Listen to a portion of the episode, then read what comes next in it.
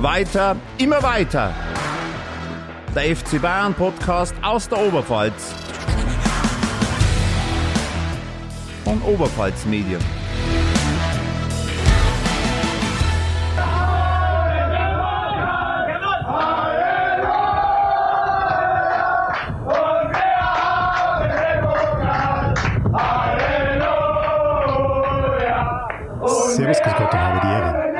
Herzlich willkommen bei Weiter mal weiter, dem FC Bayern Podcast aus der Oberpfalz. Ja, wie der eine oder die andere Hörerin vielleicht schon gemerkt hat, äh, bei dem Choral, den wir am Anfang eingespielt haben, zu hören waren die Herren Matthäus, Scholl, Frei, Babbel und Co. geht es heute um die Saison 1996, die kulminierte im UEFA-Cup-Sieg des FC Bayern. Um dieses Thema zu besprechen, sind bei mir, wie immer natürlich, mein geschätzter Kollege Fabian Leb. Und ganz ehrlich gesagt, eigentlich wollte ich heute singen. Zum, zum Einstieg wollte ich. Äh, es ist 1996, meine Freundin ist weg und freut sich, bla bla. Ähm, nee, aber es soll ja nicht um fettes Brot oder Musik gehen. Äh, dafür haben wir unseren Soundtrack-Podcast der Kollegen Puhane und, und, und Rupert. Ähm, wie du schon gesagt hast, wir reisen zurück ins Jahr 1996 mit dem Schwerpunkt UEFA-Pokalsieg äh, des FC Bayern in der, am Ende der Saison 95-96. Und, und warum das so besonders ist, werden wir besprechen. Auf die Themen werden wir gleich eingehen. Und die ganze Vorgeschichte, was das für eine spezielle Zeit des FC Bayern war, was man sich heute gar nicht mehr vorstellen kann. Aber das werden wir natürlich nicht wieder nur wir zwei hier machen, werden da unseren Senf dazugeben, sondern wir haben heute einen Gast bei uns, ähm, den wir mit auf diese Zeitreise nehmen. Und unser Gast, der war im, im Stadion, der war im im Stadion am 1. Mai 1996, als der FC Bayern zu Hause im damals noch im Olympiastadion gegen Girondin de Bordeaux äh, gespielt hat. Er ist bekennender Fan des FC Bayern, hat selbst jahrzehntelang die Kisten im Stiftland gehütet, ist Lokalpolitiker einer Partei mit einer sehr dunklen Erkennungsfarbe und im Stiftland glaube ich, darf man sagen, bekannt wie der berühmte bunte Hund. Bei uns ist heute Hubert Rosen aus Tirschenreuth. Hubert, schön, dass du da bist. Servus, danke für die Einladung. Ja, Hubert, erklär uns kurz, wie bist du zum FC Bayern gekommen? Seit wann bist du Fan dieses Vereins? Also es ging los, da war ich vielleicht so acht, neun Jahre alt, 1984, Pokalendspiel, verschossener Elfmeter Lothar Matthäus gegen Mönchengladbach. Das war so am Fernseher der Einstieg und dann habe ich zum Vater gesagt, ich muss dahin. Mein erstes Spiel, weiß ich noch, äh, Oktoberfest 84, erster FC Köln, Olympiastadion, 60.000 Zuschauer, das war so der erste Eindruck. Und dann äh, richtig ins Fan-Dasein eingestiegen bin ich so ab 1990. Da ging es von mir richtig los. Und das war gleichzeitig die Zeit, wo der FC Bayern dann keine Erfolge mehr hatte. Das ist ein, das ist ein guter Einstieg. Also der Hubert ist alles andere als ein Erfolgsfan. Ähm, weil das ist genau ein Grund, warum wir diese, diese äh, spezielle Saison betrachten wollen, 95, 96 mit, mit dem Höhepunkt UEFA Cup Sieg 96.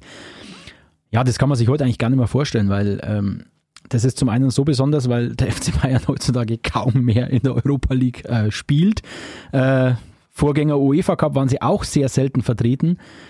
Aber das ist eben Anfang der 90er und, so Mitte der 90er, das ist eben eine Zeit, ähm, ja, das ist für, für junge Menschen heute gar nicht mehr gar nicht mehr greifbar, gar nicht mehr vorstellbar, als der FC Bayern noch kein, noch kein Dauerabo auf die deutsche Meisterschaft hatte, als der FC Bayern ein stinknormaler Fußballverein war, bei dem auch mal Fehlentscheidungen getroffen wurden in personeller Hinsicht, sowohl was Trainer als auch Spieler betrifft. Und ja, es war auch eine Zeit, als die, als die berühmte äh, finanzielle Schere zwischen den Münchnern und ihren Konkurrenten noch nicht so weit aufgegangen war, wie es Anno 22 jetzt ist, sondern da war diese Schere noch eher ja, äh, stumpfe Nagelfeile, nenne ich es mal. Also keine, keine finanzielle äh, Schere. Ja, 96, UEFA Cup Sieg. Tom, was war das für eine, was war das? UEFA Cup. Hast du da Erinnerungen dran? Du selber? UEFA Cup? Ja, ja, logisch. Da bin ich natürlich. Aber was, an was erinnerst du dich? An was für Spiele erinnerst du dich? Also tatsächlich ans Finale, natürlich auch durch diese, durch diese Szene, die wir vorhin ja eingespielt haben, eben, äh, wo die dann am Ende ähm, getanzt haben im Studio. Woran ich mich noch wirklich erinnere, auch ist im Halbfinale, wo der Wittecek da sein Tor schießt. Marcel Wittecek. Wo ich gedacht hat, die haben sich bei Barcelona auf jeden Bayern-Spieler vorbereitet und dann spielt er dieser Wittecek, von dem haben die noch nie was gehört gehabt. Und ich meine, es war ja generell so, wenn man sich die, gerade diese Finalspiele oder Halbfinale, Finale anschaut, das waren jetzt nicht immer die Stürmer, Stürmerstars, die da irgendwie vorne die Buden gemacht haben, sondern dann kommt da mal ein Markus Babbel, der Markus jetzt vielleicht nicht so torgefährlich ansonsten war. Im Camp Nou vor 115.000 Zuschauern. Da kommt der Babbel. Ja, aber du sagst es. Darum soll es heute gehen. Und wenn man sich den UEFA Cup mal anschaut, bloß nochmal kurz, was das, was das für ein Brett war, warum das so schwierig ist, warum dieser, dieser Titel so eine Bedeutung hat, auch wenn man auf die teilnehmenden Mannschaften schaut, die da, teil, die da äh, am Start waren. Also, das war der FC Barcelona unter dem Trainer Johann Cruyff, das war Manchester United, das war ähm, AC Mailand, damals eine, eine glorreiche Phase hatte. Darüber wollen wir mit unserem Gast Hubert Rosner heute drüber plaudern. Und bevor wir richtig ins Thema einsteigen, gehen wir ab in die Werbung. Mein Name ist Alexander Unger. Ich bin seit 30 Jahren hier bei Oberpfalz Medien ähm, und ich arbeite mit jungen Volontären zusammen, die gerade erst angefangen haben. Ähm, und das macht richtig viel Spaß. Eine davon sitzt mir gerade gegenüber und zwar die. Mareike, hi. Ja, ich bin schon seit einem Jahr Volontärin bei Oberpfalz Medien und es macht wirklich viel Spaß, auch mit älteren Kollegen zusammenzuarbeiten. Ja, also wir sind äh, viel unterwegs. Wir machen Podcasts, wir dürfen Videos machen, äh, klassischen Lokaljournalismus, aber auch selber Themen vorschlagen. Also wirklich ähm, breit gefächert hier. Das heißt, wenn jemand Interesse daran hat, kann er sich gerne bei uns bewerben. Wir haben immer Interesse an jungen Kollegen mit jungen Ideen. Ähm, Mareike, wo kann man sich denn bewerben? Unter oberpfalzmedien.de slash Karriere. Dann warten wir auf die Bewerbung. Wir freuen uns auf euch. Danke. Willkommen zurück bei Weiter immer weiter, dem FC Bayern Podcast aus der Oberpfalz. Unser Thema heute der UEFA Cup Sieg 1996 des FC Bayern.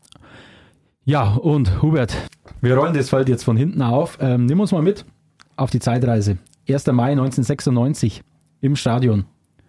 Hinspiel, darf man nicht vergessen, das war's. UEFA Cup Finale noch mit Hin- und Rückspiel, kann man sich heute auch nicht mehr vorstellen.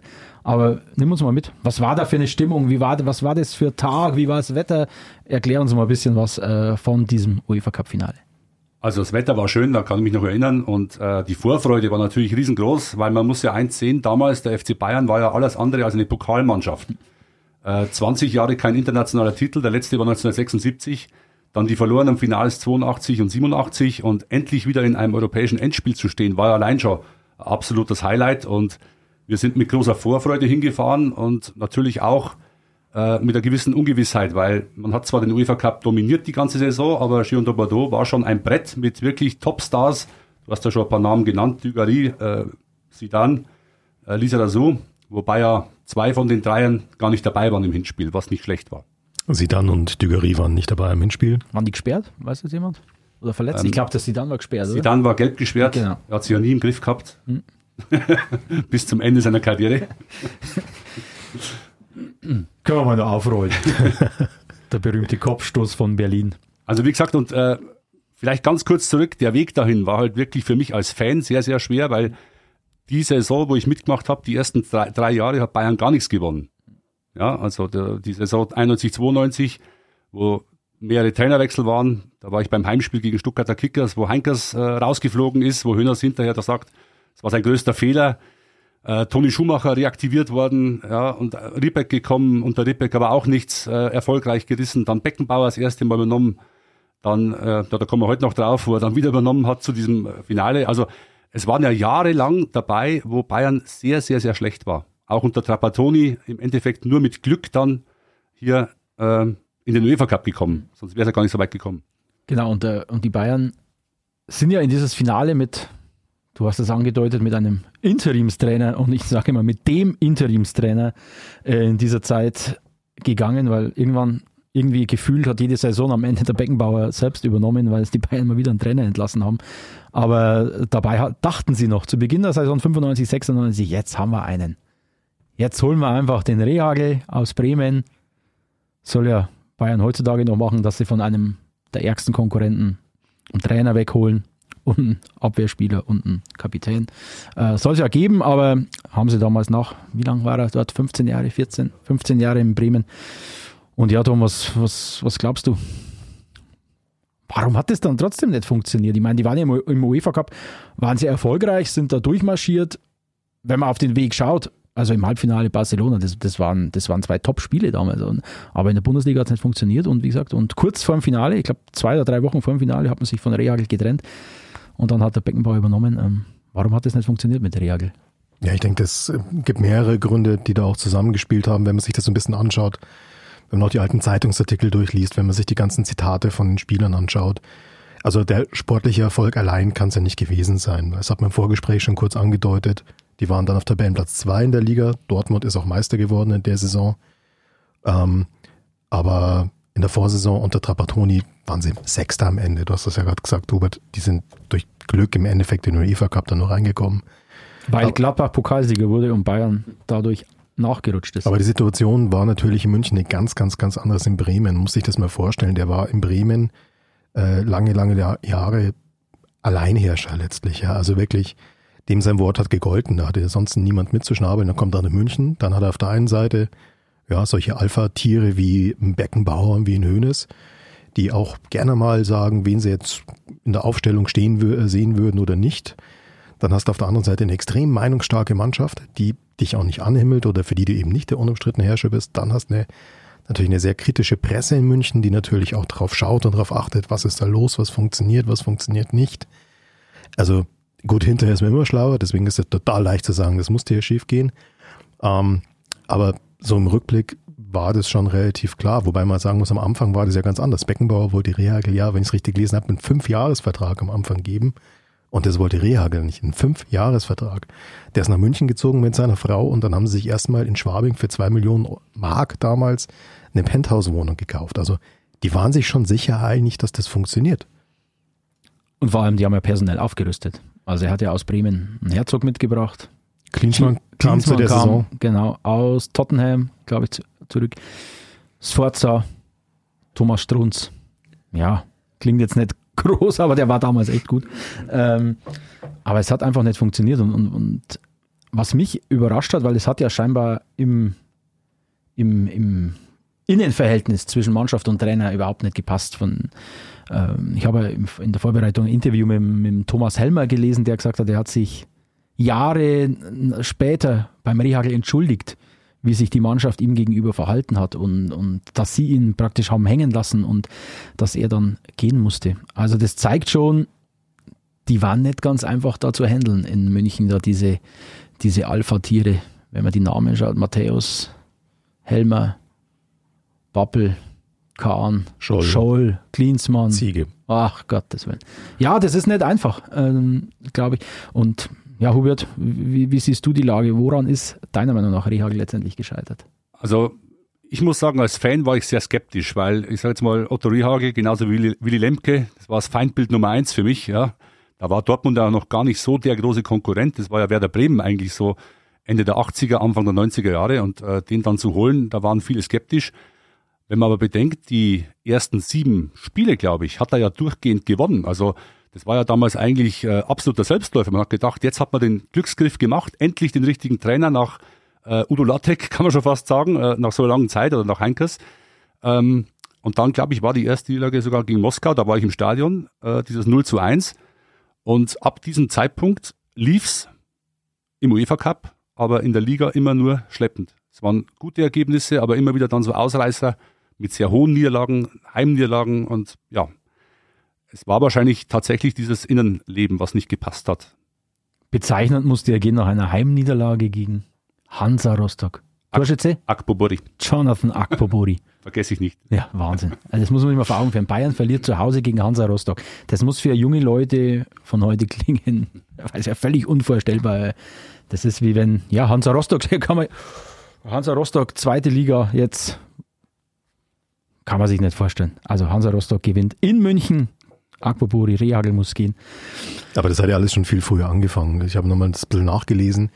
Das war ja nach dieser ersten Niederlage gegen Dortmund. Das war der achte Spieltag, wo der Scholl dann öffentlich gesagt hat, ähm, wie war das Zitat, wir spielen schon acht Wochen und haben immer noch keine Taktik. Also das ist ja eigentlich Wahnsinn. Wie das ist ja heute nicht mehr vorstellbar, dass ein, ein Spieler, ein Trainer öffentlich derart ans Messer liefert. Ja, und ungestraft davonkommt. Ja, das zeigt aber auch schon, dass er wieder, dass die Spieler da einen Rückhalt hatten bei den Vereinsoberen, dass der Beckenbauer, oder der Beckenbauer nicht, dass der Rehagel scheinbar auf mehreren Ebenen sehr, sehr kritisch gesehen wurde. Aber schauen wir uns doch mal den Weg an. Jetzt habt ihr es schon angesprochen. Äh, warum? Äh, in der Bundesliga hat es gut begonnen, hat es nachgelassen. Aber wenn wir jetzt mal auf den Weg im UEFA Cup schauen, Hubert hat es angesprochen, 0-1 gegen Lokomotive Moskau. Das war mal ein Start. Äh, der, der berühmte Chalatschow hat das 1 zu 0 erzielt. Wer kennt ihn nicht? Ich. Und im, und im Rückspiel haben sie dann in Moskau 5-0 ähm, gewonnen. Dreifacher Torschütze damals Thomas Strunz. Kann man sich heute auch nicht mehr vorstellen. Ja, der ist ja durch was anderes berühmt geworden Ja. im Nachhinein. Ähm, dann ging es weiter nach Schottland zu den Wraith Rovers. Auch Traditionsverein. Glaube ich, der spielt heute gar nicht mehr in der Premier League, der spielt irgendwo unter ferner Liefen. Zwei Siege. Und dann kam die Sternstunde des Jürgen Klinsmann, dritte Runde gegen Benfica Lissabon. Zu Hause 4 zu 1, in Lissabon 3 zu 1, sieben Tore, siebenmal Jürgen Klinsmann. Den werden wir später noch sprechen über seine bombastische äh, Europapokalsaison mit einem Tore-Rekord am, am Saisonende, der erst jetzt vor kurzem äh, geknackt wurde. Viertelfinale dann Nottingham Forest. Ah, Traditionsverein, gell? Das, an das Spiel kann ich mich zum Beispiel noch erinnern, weil ich das damals schon, Entschuldigung, aber so richtig geil fand, dieses enge Stadion, die Zuschauer direkt am Tor dran und die Bayern gewinnen 5-1 in Nottingham. Toll. Und dann kam ihm, jetzt glaube ich, können wir mal ein wenig näher eingehen. Jetzt können wir langsam ein wenig detaillierter einsteigen. Barcelona, Halbfinale. Zu Hause in der Analyse, wenn man einen Spielbericht liest von damals, die Bayern waren hoffnungslos unterlegen. Barcelona hat die Bayern an die Wand gespielt und trotzdem rettet Bayern durch Wittecek und Scholl ein 2 zu 2. Ist jetzt für ein Heimspiel, wo damals noch die Auswärtstorregel gilt, jetzt nicht die optimalste Ausgangslage, um ins Camp Nou zu reisen. Oder was habt ihr? Habt ihr das Spiel noch vor Augen? Also, das, ich muss ehrlich gestehen, das Hinspiel habe ich nicht mehr vor Augen. Also, ich, da, da tue ich mir echt schwer, aber das Rückspiel, das ist noch. Ja, das Rückspieler wäre noch. das Rückspiel das ist total nicht besser. präsent. Also ich kann mich äh, gut daran erinnern, weil ich es nämlich nicht gesehen habe. Obwohl ich alles eigentlich gesehen habe in meinem Leben, was irgendwie möglich war. Aber genau zu diesem Zeitpunkt war ich auf einem Lehrgang in Hammelburg, Infanterieschule Bundeswehr. Und wir hatten da eine Nachtausbildung. Sind dann bis hin zum Kommandeur gegangen, ja, weil, weil sie beim Spiel ja, verschieben und so weiter. Aber ging nicht und äh, dieses Spiel habe ich nicht gesehen. Und dann muss ich ganz ehrlich sagen, wie ich das Ergebnis gehört habe, war die Hoffnung eigentlich dahin, dass wir irgendwas reißen, dass wir weiterkommen. Also Also, dass dass im Camp Nou dann noch gewinnst, auch noch Ja. in der Saison. ja, Du musst da die Namen nochmal geben. Also, das war der junge Pep Guardiola. Glück für Bayern. Haji, Der, der war verletzt zu der Zeit, der Guardiola. Äh, George Haci. ja, Luis Figo in seinen jungen Jahren. Das Also, war Wahnsinn.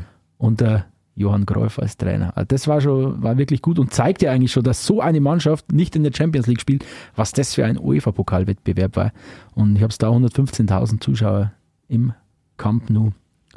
Wer hätte sie nicht erwartet? Markus Babbel, Marcel Wittecek, die da die Bayern 2 zu 0 in Führung schießen. Und ähm, im Rückblick habe ich gelesen, es war vermutlich die stärkste Leistung der Saison, dieses Spiel in, in Barcelona.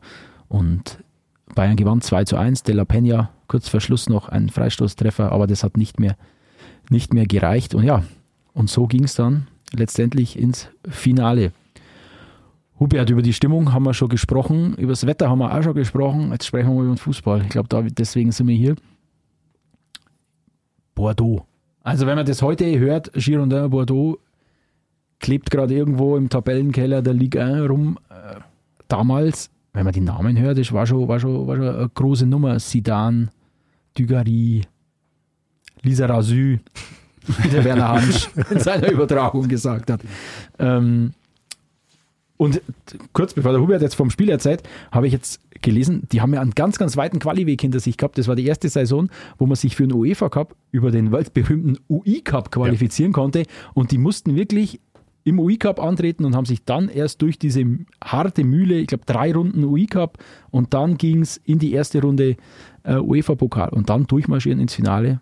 Äh, starke Mannschaft, Trainer war damals Gernot Rohr bei Girondin Bordeaux und Hubert, wie, wie hast du das damals vor Ort wahrgenommen? Bayern, haushoher Favorit oder, oder war das doch eine enge Kiste im Vorfeld vom Gefühl her? Also aufgrund dessen, dass man oft ja international Endspiele verloren hatte, ja, war man sehr vorsichtig, also ich zumindest. Ich bin da eher pessimistisch gewesen. Auf der anderen Seite sage ich aber auch ganz klar, ähm, der französische Fußball war zu der Zeit ja nicht so stark, wie er dann später wurde, Ende der 90er. Äh, 96, wenn man anschaut, Europameisterschaft, war dann Deutschland ja äh, der Sieger, ein paar Wochen später, auch mit vielen Bayern-Spielern. Und ähm, deswegen denke ich, äh, war Bayern München schon Favorit, das kann man schon so sagen. Vor allem natürlich eben auch aufgrund des Halbfinals und wie man durch diesen ganzen Wettbewerb ja eigentlich durchmarschiert ist und alles weggefegt hat, was ja im Endeffekt sich im Weg gestellt hat. Also von daher Favorit ja, wobei ich selber halt immer eher vorsichtig war. Das zeigt ja die Frage. Heutzutage kann man sich das nicht vorstellen, dass die Bayern in das Spiel gehen und sie sind nicht Favorit. Aber damals ähm, war das so und ich habe mir, ich glaube, wir alle haben uns, haben uns die, die Spiele nochmal ähm, angeschaut in der Vorbereitung auf diese Folge.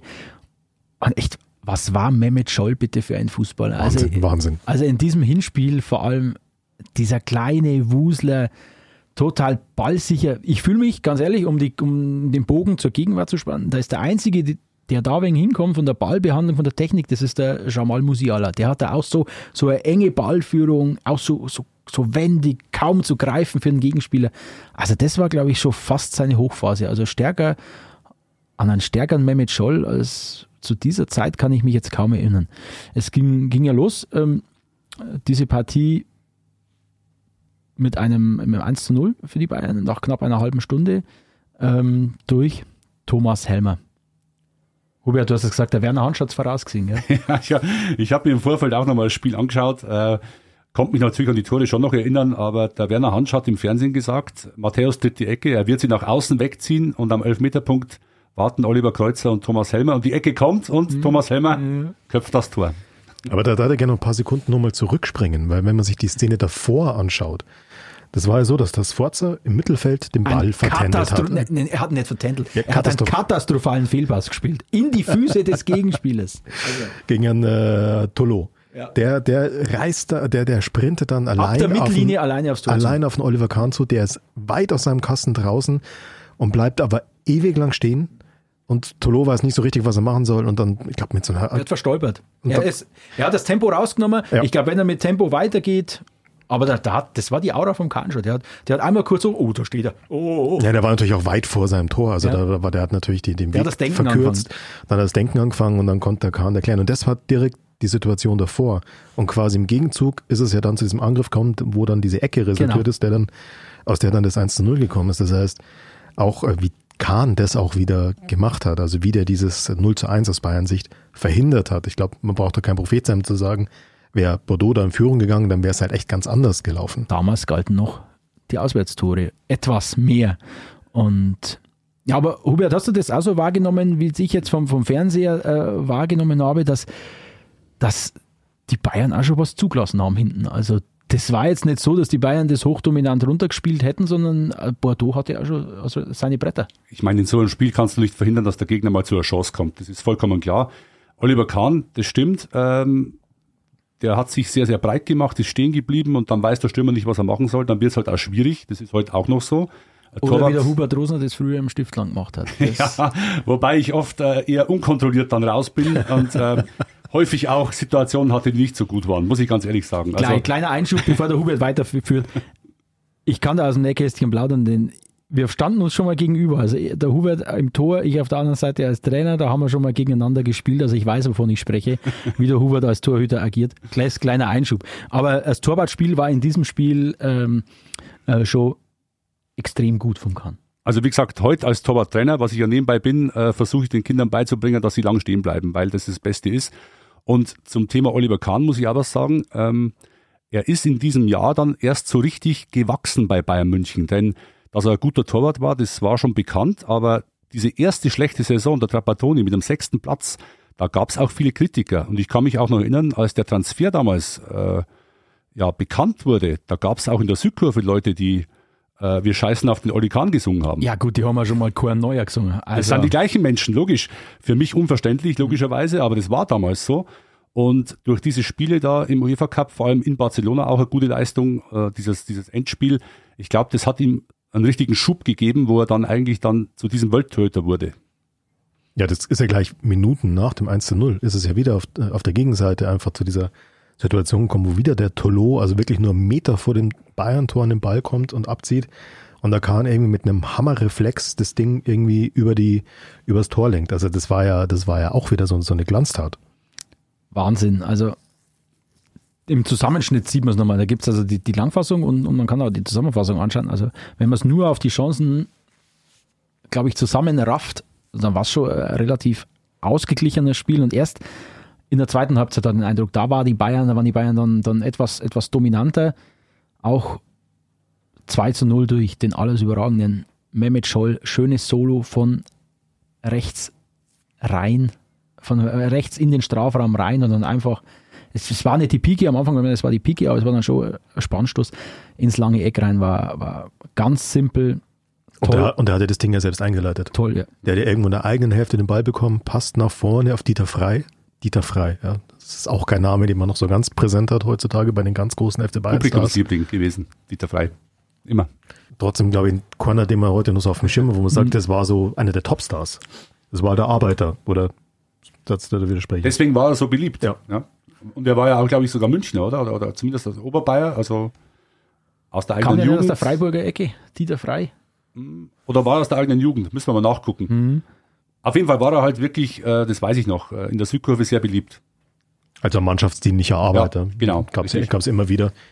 Und auf jeden Fall Scholl passt auf den Frei, der wartet halt so ein paar Sekunden, wird auch nicht so richtig angegangen, ja, also hm, und passt dann halt wieder zu Scholl zurück, der halt angerauscht kommt und der da irgendwie zwei französische Abwehrspieler wie so Slalomstangen stehen lässt und dann glaube ich den dritten nur tunnelt und dann schlägt das Ding links unten ein. Glückliche Fügung, dass Lothar Matthäus kurz vorher verletzt ausgewechselt werden musste für Dieter Frei, äh, der dann ins Spiel kam. Aber schauen wir uns doch mal die Bayern-Aufstellung kurz an. Im Tor Oliver Kahn. Und jetzt festhalten, jetzt kommt ein Wort, das gibt's nicht mehr. Libero, ähm, Lothar Matthäus. Davor, glaube ich, war es so eine Art Viererkette mit, mit Ziege, Helmer, Kreuzer, Babbel. Aber wobei Helmer und Kreuzer halt noch die klassischen Manndecker gespielt haben. Ähm, Sforza, Hamann, im zentralen Mittelfeld, Scholl hinter den Spitzen. Und da kommt mein Lieblingsname gleich, Jürgen Klinsmann und Schopapapapa. Schopapapa. Jean-Pierre Papin. Ach, schön. Wie lange war der da? Zwei Jahre? Ein Jahr? Zwei Jahre, glaube ich, war der in München. Schade. Damals, damals Welt, Europas Weltfußballer. Und Tor des Jahresschütze. Fallrückzieher gegen Bayer Uerdingen. War das nicht Saarbrücken? Oh, jetzt müssen wir nachschauen. Oh, jetzt, jetzt, gehen wir in die, jetzt gehen wir in die Detail. Könnte auch sein. Was? Was Uerdingen oder Saarbrücken? In der Zwischenzeit habe ich kurz werden wir rausfinden. Ja, okay. In der Zwischenzeit mal kurz nachgeschaut. Dieter Frei, er ist ein Allgäuer gewesen. Der Okay, kommt aus okay. dem weltberühmten Wigensbach im Landkreis Oberallgäu. Jetzt, äh, man lernt hier. Ja, Ein Podcast. Der wir was Bildungspodcast. ne? nee, toll. Also eingewechselt wurden damals eben Dieter Frei für Lothar Matthäus und für Schopapapa. Wisst ihr das eigentlich noch? War der Matthäus, war das irgendwie, war es war, glaube ich, war angeschlagen. taktisch, war der angeschlagen? Angeschlagen. Und dann Marcel Wittecek für Schopapapa äh, kam der ins Spiel. Da durften wir auch schon dreimal wechseln. Aber Bayern hat sowohl im Rückspiel als auch im Rückspiel nur einmal gewechselt und im Hinspiel nur zweimal. Also heute auch nicht mehr vorstellbar, dass man das Wechselkontingent, also dass das mal nicht ausgeschöpft wird, kommt ja so gut wie nicht mehr vor. Ja, aber so gehen die Bayern mit einem, ja, mit der halben Miete war das schon, also war schon mehr als die halbe Miete nach äh, ins Rückspiel, das ich auch nicht mehr vorstellbar. 14 Tage später ausgetragen wurde, also das ist Welt. Äh, 14 Tage später, am 15. Mai 1996, im ausverkauften Stade du Parc Lescure in Bordeaux. Ähm, Hat dich der Flipper noch eine Chance verhaut? Doch vor Schluss, Kurz- oder? kurz- das müssen wir schon noch erwähnen, glaube ich. wo im Hinspiel? Ja, ja. Es war dieses leere, war dieses Hinspiel, das leere Tor? Leer nicht, aber aus kurzer Distanz weiß ich noch irgendwie. Die, das, die Direktabnahme? ich glaube schon, ja. Also, Kann sein, ja, ja. also Flipper ist ja bekannt. Ja, selbstverständlich. Jürgen Klinsmann. Also es wäre ja noch mehr drin gewesen. Ja. Aber, aber wie gesagt, Ausgangslage war, war, war ganz gut. Jetzt fürs Rückspiel am 15. Mai 1996. Aber Bordeaux war, war heiß. Also wenn man da die Bilder nochmal anschaut, die ganze Stadt hat gebrannt, die ganze Stadt war, war in den Vereinsfarben, in diesem Weinrot. Und Bordeaux war auf jeden Fall vor dem Rückspiel sehr zuversichtlich, ganz einfach aus dem Grund, äh, Zidane war zurück, Dugarry war zurück und dementsprechend motiviert ging es an. Torloses, torlose erste Halbzeit. Und zumindest, wenn man die Zusammenfassung anschaut, da war ja Bordeaux schon eher spielbestimmt. Auch da wieder. Wenn du den, den Fernschuss vom Dugarry anschaust, der da haarscharf am Pfosten vorbei saust und auch wieder Oliver Kahn, hat die Bayern im Spiel gehalten. Torlos zur Pause und dann, ja, dann haben sie zugeschlagen. Eiskalt, wie sie heute anders sind. Wenn man denkt, heute sind sie fällig, nee, dann kommen sie wieder aus dem, aus dem Eck gekrochen und wieder war es der beste Spieler damals, Mehmet Scholl. Wieder, wieder die- diese Bewegung, die ist so typisch Mehmet Scholl, dieser, Entschuldigung, aber dieser Arschwackler. Wie er da vorbeigeht, hat ein bisschen Glück, Schuss ins kurze Eck, wird abgefälscht und dann kommt mit dem 2 zu 0 kommt ein Name, den ist auch, das den werde ich nie vergessen. Emil Kostadinov. Aber warte mal ganz kurz, der ist ja, den muss beim 1-0, muss den den Anruf erwähnen. Das war, das war ja so, Bayern hatte den Ball ja vorhin schon fast, fast verloren gehabt. Klinsmann setzt nach. Der den Ball außen wieder erobert, ja. Genau, aber ja, erobert ist ein großes Wort, er wird dann irgendwie angeschossen von dem französischen Verteidiger. Der Ball prallt zum Kostadinov und das, das haben wir in der Wiederholung nochmal angeschaut, das ist schon wirklich brillant gewesen. Der läuft dann quasi mit dem Ball in Richtung der Eckfahne, macht aber so einen leichten Blick nach links, sieht so aus dem Augenwinkel, dass da der Scholl rankommt und legt mit der Hacke nach hinten. Also es war schon, also Scholl und Kostadinov, das hat in dem Spiel ja perfekt gepasst. Und dann sind wir damit ja sofort beim 2 zu 0. Genau. Das er selbst macht. Nach Ecke von Scholl. Scholl, Ja. klar. Wer sonst? Und damit war das Spiel entschieden. Kerner hat gesagt, sofort, glaube ich, das war in der 65. war es 2-0 und Kerner sofort nach, der, nach diesem Tor. Der UEFA-Pokalsieger 1996 heißt Bayern München. Ist ja egal, war nur ein bisschen zu spielen. Ähm, Das dachte ich dann drei Jahre später auch in Camp Nou. War da was? 99? Da war nichts. Da, da war nichts. die Folge schieben wir noch ein wenig. So, so weit sind wir noch nicht, da müssen noch ein paar Jahrzehnte vergehen. Nee, aber Bordeaux kam noch mal ran, 1-2 in der 76. Dutuel und dann, dann kam Flipper, wie ihn der Hubert nennt. Dann kam Flipper, 78. packt er den Deckel drauf, Jürgen Klinsmann mit dem 3 zu 1 und es war ein historischer Treffer. Ja, aber für das Tor konnte nichts. Da ist er einfach da gestanden und ist angeschossen Ja, worden. Wie für so viele seiner Tore. wenn ich jetzt garstig wäre, würde ich sagen.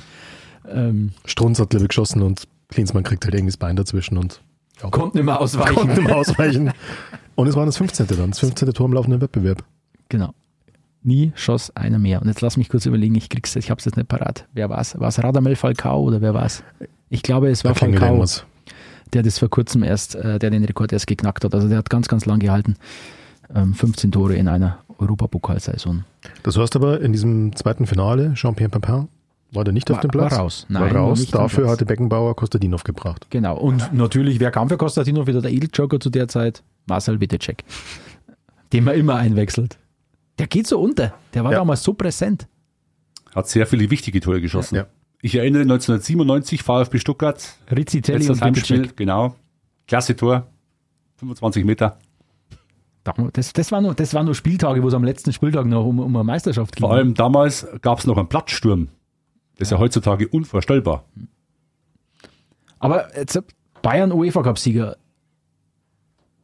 Was für einen Stellenwert hatte dieser, dieser, dieser Titel für den Verein Zur aus, damaligen Zeit? zur damaligen Zeit aus, aus eurer Sicht und vor dem Hintergrund, es muss heute fallen, der Begriff, es war ja immer der Cup der Verlierer, UEFA Cup. Wer im UEFA Cup spielt, ja, Also- ist so zweitklassig. Aber, aber ich glaube, im Endeffekt, wie, wie schätzt ihr den Stellenwert ein? Was, was hat dieser Titel den Bayern bedeutet?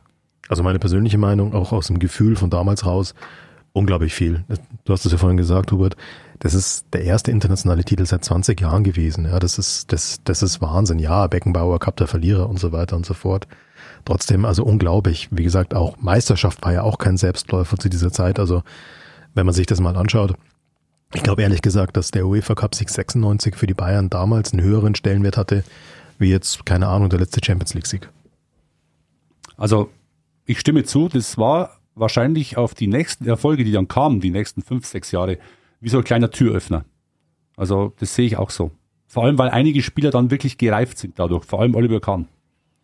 Und es war ja, ich weiß nicht, was das für eine Rolle spielt, aber diese, diese, dieses Prestige, dass man sagt, dieser Titel fehlt uns noch auf dem Briefkopf.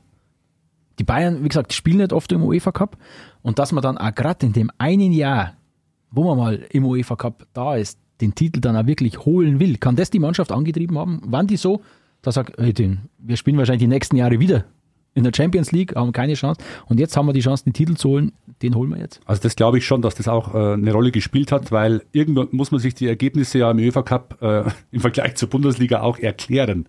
Ist ja nicht normal, dass ich äh, gegen Barcelona, gegen Nottingham, gegen Benfica Lissabon äh, immer so tolle Spiele liefere und dann daheim gegen Rostock oder gegen Düsseldorf oder Karlsruhe dann äh, vergeige. Ja, stimmt da irgendwas nicht. Also ich glaube schon, dass das so ein extra Schub war. Und kleine Anekdote noch zum Finale in, in, in Bordeaux, dann, dann, dann glaube ich, äh, werfen wir den Blick ein bisschen weiter. Ähm, den Bayern ging es, also die, die waren ja fast schon vor dem Finale paranoid. Also da gab es ja, die, die, ich habe das auch in dem Interview vom Helmer gelesen, der gesagt hat, die hatten unglaublich Angst äh, vor dem Essen dort. Und äh, hat der, der Beckenbauer war ja vorher äh, Trainer Anfang der 90er bei Olympique Marseille und er hat gesagt, nee, nee, die mischen uns irgendwas ins Essen. Die mischen uns was und wir werden abgehört. Überall sind Wanzen. Die waren total paranoid. Jetzt haben sie, haben sie einen eigenen, haben sie einen Schubeck. Den, den Haus- und Hofkoch haben sie mitgenommen und der mit den eigenen Zutaten, also eine kleine Anekdote. Dann ja, Franzosen können nicht kochen, gell? Ja. nee, aber gut. Ähm, was hat dieser, dieser Titel hat Ihnen viel bedeutet, haben wir jetzt erläutert, aber, aber was hat dieser Titel ausgelöst? Vielleicht, wenn man das jetzt weitergreift, die hat der irgendeinen Einfluss gehabt? Bayern war ja jetzt ein stinknormaler Bundesligist bis zu diesem Titel in den 90ern, Anfang der 90er bis 96 eben. Hat der eine Wirkung gehabt, direkt jetzt in der, in der, in der Saison danach zum Beispiel? Was denkst du? Also normaler Bundesligist streichen wir jetzt einmal. Bayern München war nie ein normaler Bundesligist, vielleicht einmal ein Bundesligist mit einer schlechten Saison, würde ich jetzt mal sagen. Da kommt der Fan durch. Ja, also das müssen wir schon mal klarstellen. Ansonsten ähm, glaube ich schon, dass das einen Schub gegeben hat, haben wir jetzt schon öfters gesagt. Oliver Kahn ist da stark gereift. Mehmet Scholl zum Beispiel hat dann endlich mal in der Nationalmannschaft die Chance bekommen. Da war er ja eigentlich nie unter Berti Vogts irgendwie, äh, hat er nie eine große Rolle gespielt und hat dann bei der Europameisterschaft ja auch gut gespielt bis zum Finale, wo er dann ausgewechselt wurde. Ähm, und ich, ich glaube, wie gesagt, dieser Titel hat schon etwas, hat schon etwas bewirkt beim FC Bayern. Also ich kann es mir nur so vorstellen, das ist ja, wie gesagt, gerade diese Nummer mit, ja, wir haben ein Finale gewonnen. Ja, wir, genau. Liga davor ab und ja. zu schon erfolgreich gewesen, die Jahre davor jetzt nicht so ganz. Aber wir haben wieder ein internationales Finale gewonnen. Wir sind wieder wer. Da muss ich das wirklich mal anschauen, wie die Spieler abgegangen sind, wie die eben dieses Fernsehstudio gestürmt haben. Das sind ja unglaubliche Szenen gewesen. Und ich meine, das waren jetzt in dem Zeitpunkt standen die Profis. Da waren ja schon so ein, zwei dabei, die schon kleinere internationale Titel wie eine Weltmeisterschaft oder sowas ähm, geholt hatten, 1990er. Darf man auch nicht vergessen, da waren ein, zwei aus der Garde, andere dabei. Trotzdem glaube ich, dass das wirklich gerade für die nächste Saison, in der sie dann ja wieder Meister geworden sind und vergleichsweise souverän ähm, für die damalige Zeit. Für heutzutage wäre es unglaublich knapp. Für die damalige Zeit war es vergleichsweise souverän. Ich glaube schon, dass das einen riesen, riesen Schub gegeben hat. Hast du im Stadion, Hubert, wenn wir da nochmal drauf blicken, hast du das irgendwie, diese Stimmung wahrgenommen, dass man sagt, diese, das kennt man ja heute nicht mehr mit Hin- und Rückspiel, dass man sagt, wenn ich heute bei einem Europapokalfinale, ob das jetzt oder bei einem DFB-Pokalfinale bin oder irgendwas, dann ist alles auf dieses eine Spiel fokussiert. Aber mit Hinspiel in München kam da sowas wie Finalstimmung auf oder sagt man, okay, das ist jetzt sowas wie die erste Halbzeit? Nee, doch, schon absolut. Und vor allem dann auch nach dem 2-0, also kann ich mich schon erinnern, war wirklich eine klasse Stimmung im Olympiastadion. Und wenn ich so zurückdenke, auch wenn es kein Fußballstadion war, aber bei solchen Europapokalabenden, ich weiß dann auch noch später, Dynamo Kiew zum Beispiel war auch so ein Spiel, da war schon wirklich eine klasse Stimmung im Stadion. Also da war das nicht so, dass da die Fans irgendwo getrennt sausen wie der Allianz Arena, wo da ein Block ist und da ein Block, sondern die Dauerkarte Südkurve, das war schon gut und wenn das Spiel gut war, dann ist das auch übergeschwappt bis zur Gegengerade und zur Haupttribüne. Also das war damals schon, war schon nicht verkehrt. Ja, und dann waren die Bayern ein Rehagel los. Der Beckenbau ging freiwillig wieder. äh, und dann kam er wieder, der Trapattoni. Der Mister. Mister. Wenn wir, wenn wir jetzt einmal den, den Giovanni Trapattoni hernehmen, der praktisch die Klammer bildet, der war in der Vorsaison Trainer und war dann danach wieder aktiv. Kann es sein, dass der Rehagel auch, auch an Trapattoni gescheitert ist? Ja, bin ich mir sicher. Ich meine, da gibt es ja auch dieses Ziege-Zitat, der gesagt hat, Rehagels Problem ist, dass ein Großteil der Mannschaft mit Trapattoni super ausgekommen ist. Trapp war sehr beliebt und konnte mit den Leuten umgehen. Achso, und das eigentlich Spannende an dem Zitat ist, das hat er gesagt, während Rehagel noch Trainer war. Also auch wieder so ein Fall, wo man sagt, Wahnsinn, was wieder den Trainer anschießen darf.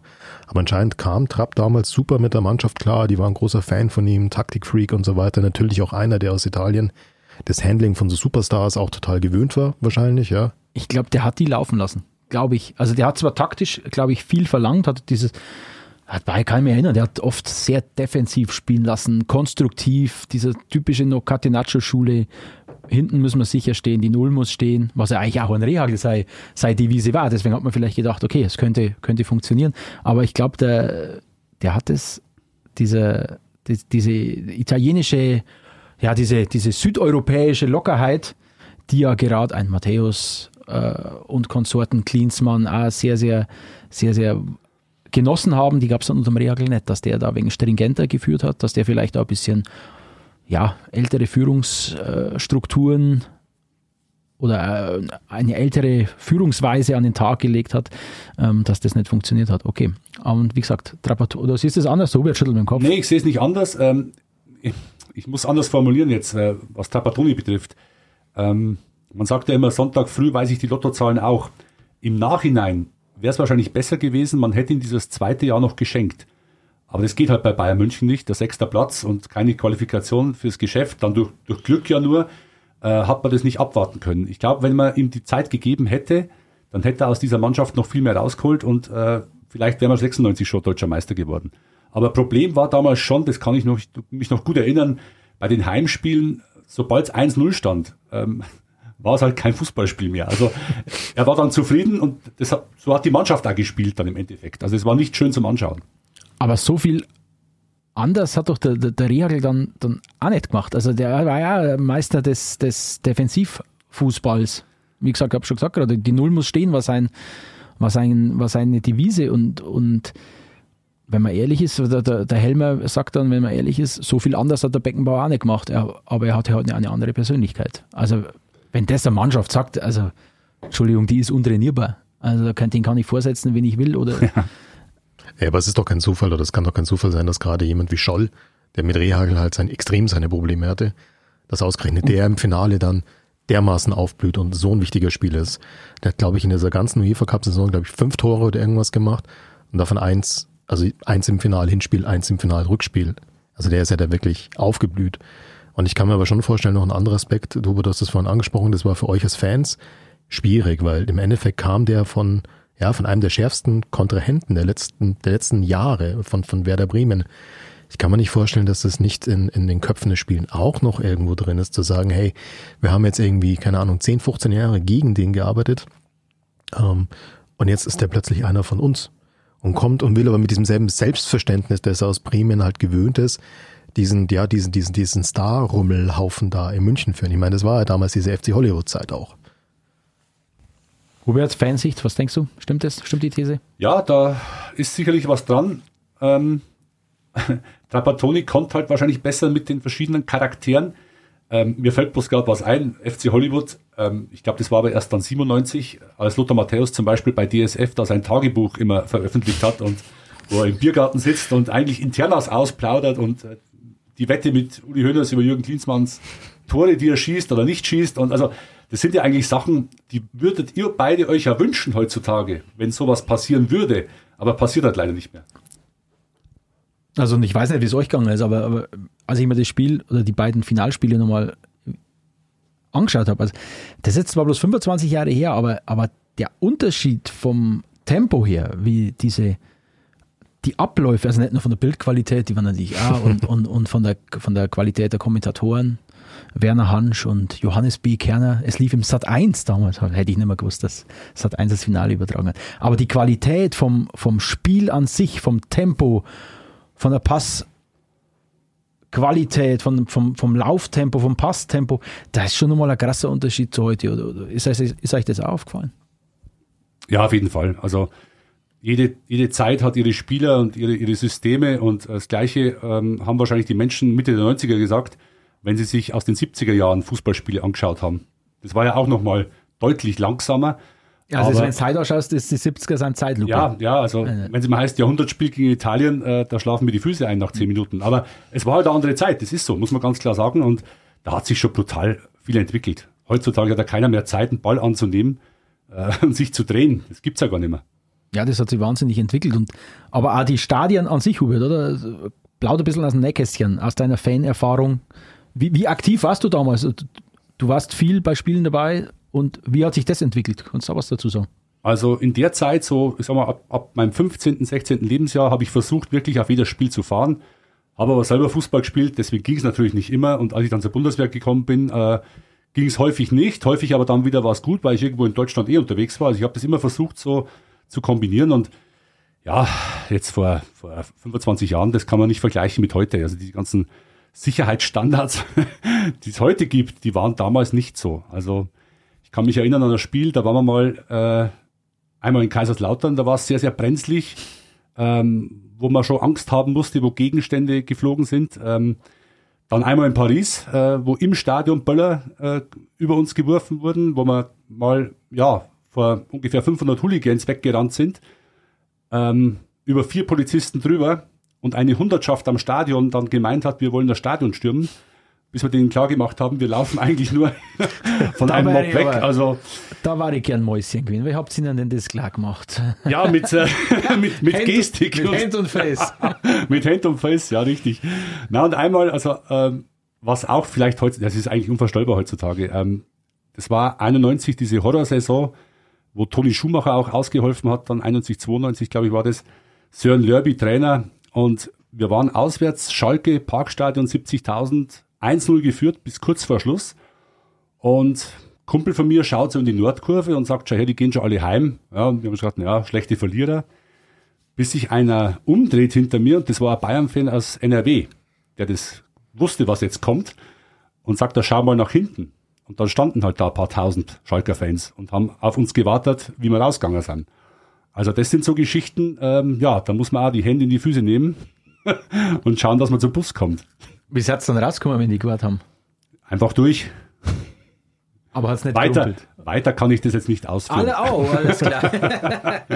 Ja, man, man muss sich dann auch schon mal wehren. Das, Okay. das war Ja. so. Also, und da muss ich sagen, ähm, da hat sich vieles schon gebessert heutzutage. Mhm. Also, das ist schon, heutzutage kann man mit der Familie auf den Fußball gehen, äh, ohne Angst haben zu müssen. Und dieses ganze Klientel hat sich auch schon verändert.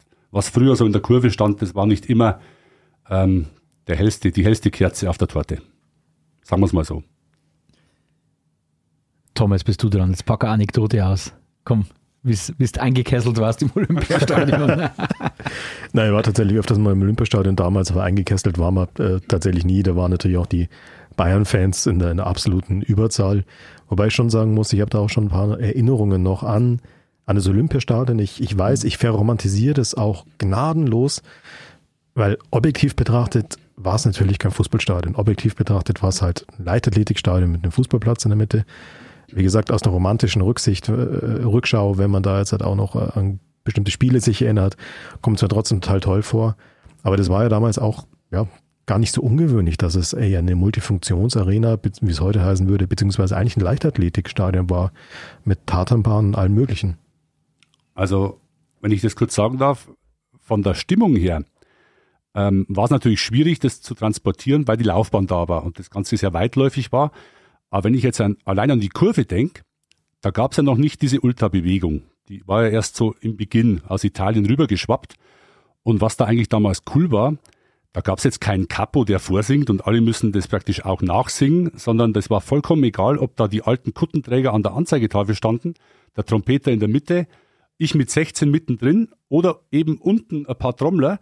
Ähm, egal wer da angefangen hat, die Kurve hat mitgesungen. Und da war oft auch situativ die Stimmung besser. Also man ist viel mehr auf das Spielgeschehen eingegangen, wie heute, wo ich oft das Gefühl habe, man trifft sich Donnerstagnachmittag und vereinbart, was man Samstag um 16 Uhr singt.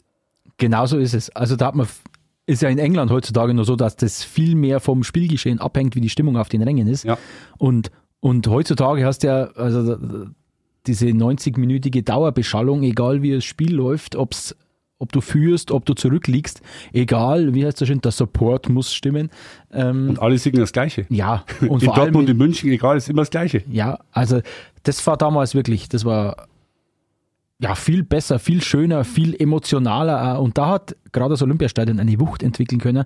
Ähm, wenn es gut gelaufen ist, wenn es ein wichtiges Spiel war. Aber auch wenn es schlecht war. Ich sage jetzt mal wieder Anekdote, das äh, werdet ihr vielleicht noch wissen. Gerade wenn ein schlechtes Spiel war, Olympiastadion, daheim gegen Bochum 0-0, 20.000 Zuschauer, 15 Grad, Februar, dann hat der Trompeter halt äh, gute Freunde, kann niemand trennen angestimmt. Und schon haben alle gelacht und alle gesungen. Also sowas wünsche ich mir heutzutage, aber das gibt's nicht mehr. Na, äh, das wird es nicht mehr geben. Tom hat gerade einen schönen Begriff gesagt, er verromantisiert das Olympiastadion. Ich bringe es jetzt wieder, ich bringe es oft, aber ich verromantisiere diesen Wettbewerb noch. Wir haben heute den UEFA-Pokal besprochen. Was war das nicht? He? Europapokal der Landesmeister. Nur der Meister spielt in der Champions League. Dahinter spielt man im UEFA Cup. Das ist so, das hat sich auch nicht. Also, klar, da könnte man jetzt könnte man einen Vortrag halten über, über, wie sich der Fußball in den letzten 20 Jahren entwickelt Über hat. Fernsehgelder und sowas. Über Fernsehgelder und über die finanzielle Schere, die da inzwischen sehr, sehr weit auseinandergegangen ist. Aber das, das war doch noch toll, wenn man sich mit, dieser, mit diesen Wettbewerben nochmal befasst, wenn man sich das anschaut. Es gibt ja auf YouTube, gibt ja alles, äh, diese Schnipsel vom, vom, äh, vom Barcelona-Halbfinale im UEFA Cup. Wenn man sich äh, diese, diese Landesmeister-Wettbewerbe ja anschaut, wo wirklich nur die Creme de la Creme gespielt hat, äh, das war schon toll. Also das hat sich ja aber wir wollen jetzt nicht in eine Stimmung äh, kommen, früher war alles besser. Also das äh, Also ich, ich weiß noch das erste Endspiel Champions League, wo nicht Meister dabei waren. Das war 99 Menu gegen Bayern München. beide nicht Die Meister. waren beide nicht Meister im Jahr zuvor. Und was für eine Klammer. Wer war Meister in Deutschland? Kaiserslautern unterm Trainer Mit Otto Rehagel. Otto Rehagel. Was für eine Klammer. Besser hätte es hier kein Drehbuch schreiben können. Ja, aber das bestätigt halt vielleicht so ein bisschen die These von vorher, warum es bei ihm bei Bayern nicht geklappt hat. In Kaiserslautern kam er natürlich an und äh, der- da konnte er natürlich mehr entscheiden. Da Es war eher so ein Arbeiterverein. ja, wieder. und da war Also, aber auch dann der unumstrittene starke Mann, wenn ich es richtig noch im Hinterkopf habe. Da hat er natürlich jetzt auch nicht eine mit Nationalspielern und Superstars gespickte Mannschaft gehabt, die sich quasi, wenn es mal einmal nicht so gut läuft, sofort äh, irgendwie öffentlich äh, äußern über ihn. Und ich glaube, das war dann tatsächlich mehr das Umfeld, das der gebraucht hat. Auch dieses etwas Überschaubare, was in Kaiserslautern und in Bremen vielleicht ähnlich ist, in München halt einfach gar nicht. Auch später in Griechenland. Da war er auch der King von Anfang an. die Null muss stehen. Gottes Willen war das eine schlechte EM. Traiano Stellas. Libero, der Rehagel hat den Libero nie aufgegeben. Der hat immer nur, hinten muss dicht sein. Das war der Europameister, wenn ich es richtig im Hinterkopf habe, der über das komplette Turnier hinweg nicht ein einziges Tor mehr geschossen hat, als er unbedingt gebraucht hat, um jeweils weiterzukommen. Ja, das war wirklich, äh, das war surreale äh, Europameisterschaft. Aber man kann doch als, als vielleicht das Finale, Klammer, kann man ja trotzdem sagen, äh, alle haben ihren Frieden gefunden. Also es war ein toller Wettbewerb. Die Bayern haben endlich den Titel gewonnen, den sie noch nie hatten, der ihnen noch gefehlt hat auf dem Briefkopf. Damit waren sie einer von, von drei Vereinen damals, die, die wirklich alle Titel, die es im Weltfußball zu gewinnen gibt, einmal gewonnen hatten. Otto Rehagel ist zwar in München auf dem Papier gescheitert, hat aber so auch davor Erfolg gehabt und danach wieder. Also es haben alle so ihren Frieden gefunden und die Bayern sind dann in eine Ära aufgebrochen. Mit äh, Trapattoni erst, aber dann mit Hitzfeld, dann ging es dann richtig in diese, in diese Dauer-Abo-Meisterschleife, in der wir uns heute noch befinden. Es war eine schöne Zeitreise zurück ins Jahr 1996 ähm, zum UEFA-Pokalsieg des FC Bayern. Kleine Anekdote noch am Rande. Ähm, Beckenbauer hat sich ja hinterher entschuldigt eigentlich bei Rehagel. Wie der Spieler, wie, wie Helmer. Wie Helmer auch. Mhm. Und Aber hat es der gleich danach gemacht? Nee, nee, nee, nee, nee. Also, Eben, der Helmer hat ja, ich glaube, das waren 10 oder 15 Jahre also ich habe später. ein Interview gelesen mit, mit Hönes und äh, Beckenbauer und da hat sich äh, Beckenbauer eigentlich entschuldigt und gesagt, es war eigentlich ein Fehler, dass man Rehagel entlassen hat. Äh, also, dass er da quasi dem Druck aus der Mannschaft so nachgegeben hat. Und er hat sich quasi entschuldigt, dass er ihm diesen UEFA Cup Titel in Anführungsstrichen geklaut hat. Ein schönes Schlusswort. In der nächsten Folge, was haben wir da für ein Thema? Nein, nein, nein, wir verraten es natürlich nicht. Wir lassen. Wir haben wieder eine tolle Anekdote aus der Geschichte des FC Bayern. Wir bedanken uns heute bei Hubert Rosner. Danke, Hubert, für deine Anekdoten. Danke für deine Einschätzungen. Es hat wie immer viel Spaß gemacht. Ich habe zu danken. Wir hören uns im Februar wieder mit der nächsten Folge von Weiter immer weiter, dem FC Bayern Podcast aus der Oberpfalz. Uns gibt's überall dort, wo es Podcasts gibt. Bis dann, Macht's gut. Bis zum nächsten Mal. Ciao, ciao. Servus. Servus.